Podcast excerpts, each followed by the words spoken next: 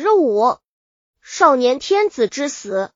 几个月前，这里还是西魏恭帝太师的府邸，一座座红墙绿瓦、翘角飞檐的宫廷式建筑掩映在古柏的浓荫中。一道道朱漆重门的深处，有一座不大的院落，院中房舍玲珑，环境优雅。如今，它已是孝敏帝宇文觉的居所。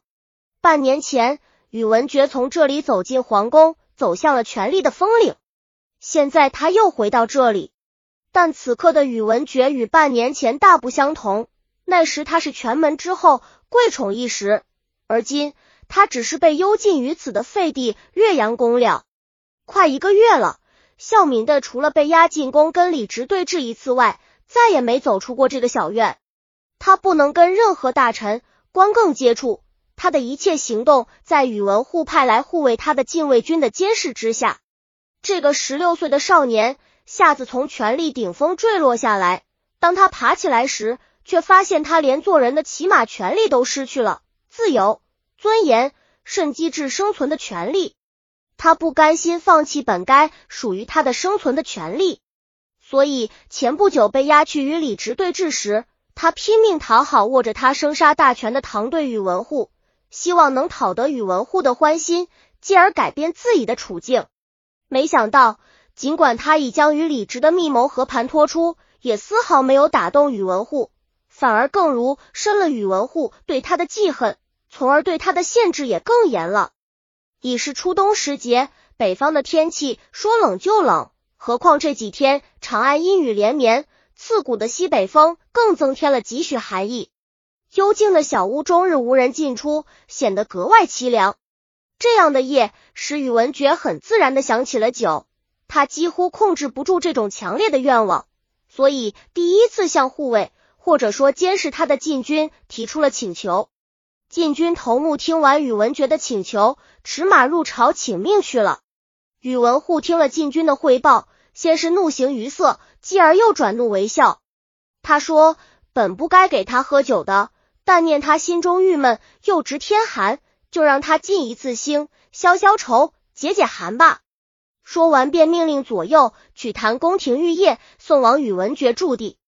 夜已经很深了，长安城内风雨交加，似乎所有的灯火都已燃尽，只下往日太师府院内这一盏孤灯还在风雨中飘摆着，挣扎着。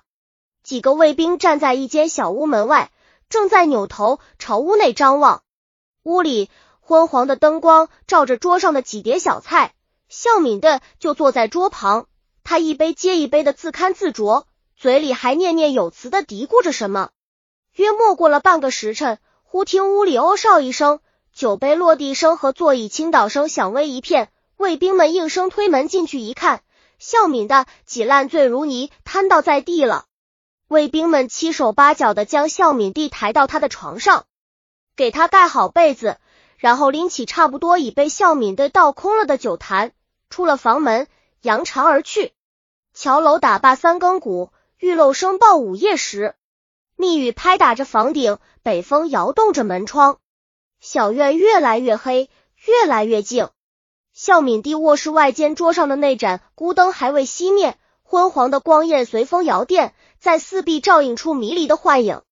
突然，从窗外古柏后闪出两个黑衣蒙面大汉，他们手持坡刀，轻捷的跳到孝敏帝卧室门前，轻轻推开房门，闪身而入。第二天，雨过天晴，雨后的长安骤然显得寒冷多了。清晨已到了用膳时间，仍不见孝敏帝起床。一个卫兵进屋探看，卫兵在床前连呼几声，床上仍无动静。掀起被子一看，不禁大惊失色，见床上的孝敏的脖颈上有多处刀痕，床上一滩滩血迹，已经乌黑了。宇文护得到宇文觉被杀身亡的消息，立刻乘车赶来，并煞有介事的询问了些情况，还在屋内屋外巡查番。之后，他猛然对卫兵头目怒吼道：“尔等身为禁军，玩忽职守，致使略阳公被暗杀，该当何罪？”禁军头次还没弄明白是怎么回事，就送进了大牢。孝敏帝的尸体当场入，被送往南郊草草埋葬。孝敏帝宇文觉虽只活了短短十六年，他却曾经历了不少故事呢。宇文觉是北魏末期的执政大臣宇文泰之子。宇文泰当时总揽北魏内外军政大权，挟天子以令天下，权倾朝野。由于他的几个儿子都还年幼，宇文家的一切家务就都委托给他的侄儿宇文护掌管。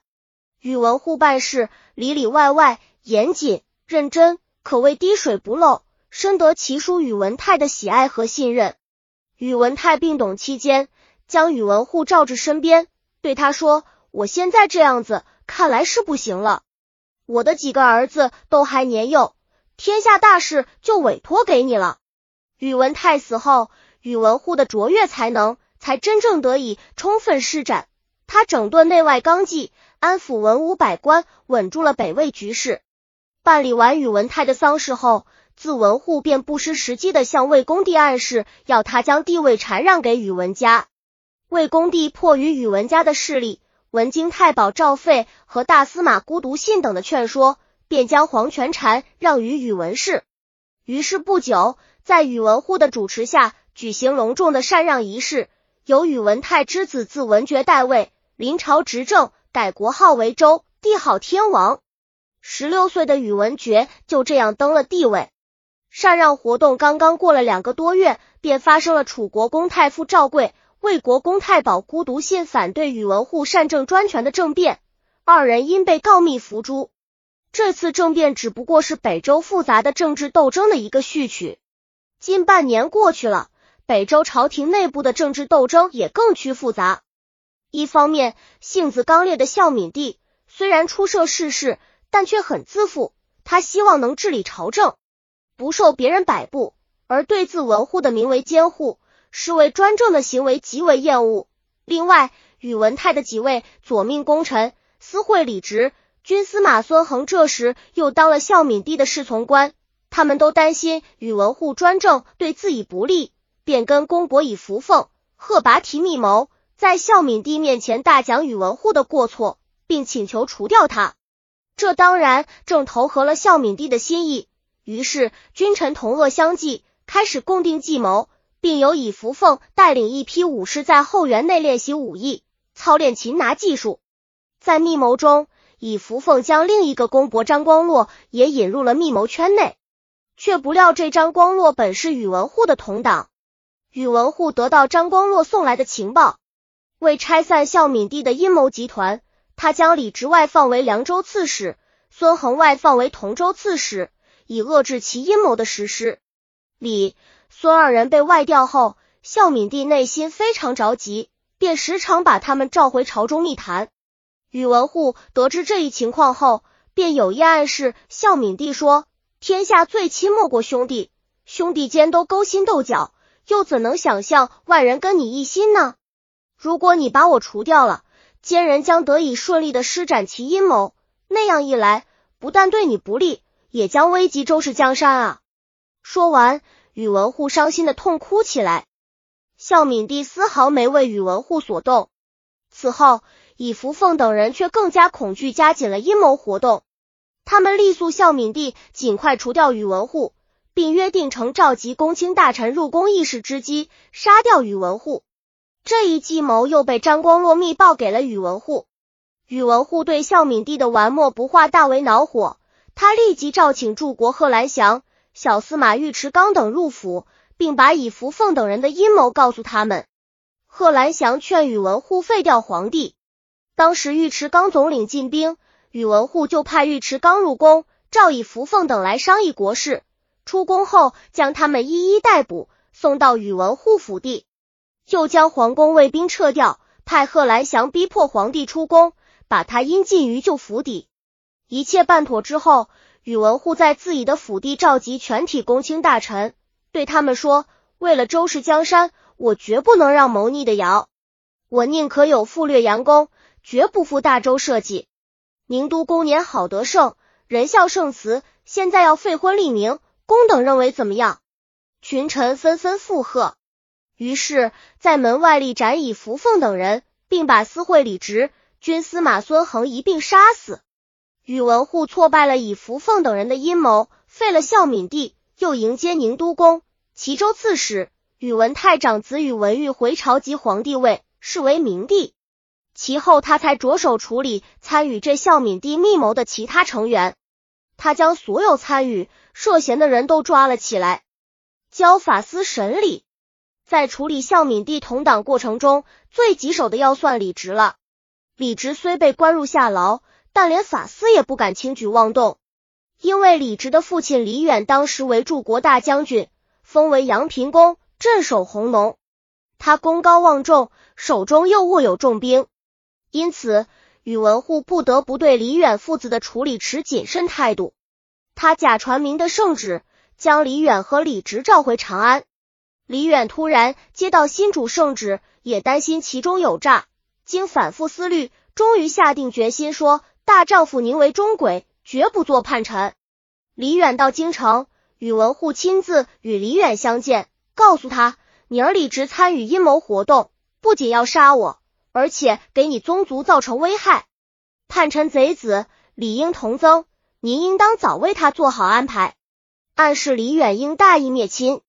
见面后，宇文护将李直交给了李远。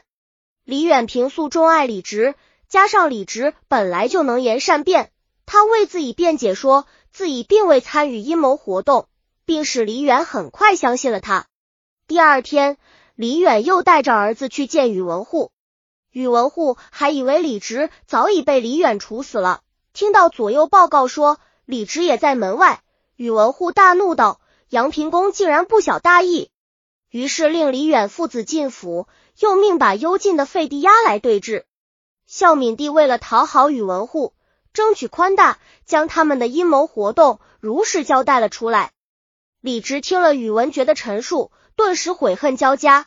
他痛苦的说：“当初我们那些筹划都是为了安定社稷，巩固你的皇位。今天你为了苟全性命，却把我们都给出卖了。”在一旁的李远听了李直的话。颓丧的瘫倒在地，无力的说：“果真如此，训子孽子！”不久，李直被处以死刑，李远也被赐死，李直的三个弟弟同时被杀。配于钟玉剧周书孝文帝纪编写。本集已经播放完了，喜欢的话记得订阅专辑，关注主播主页，更多作品在等你哦。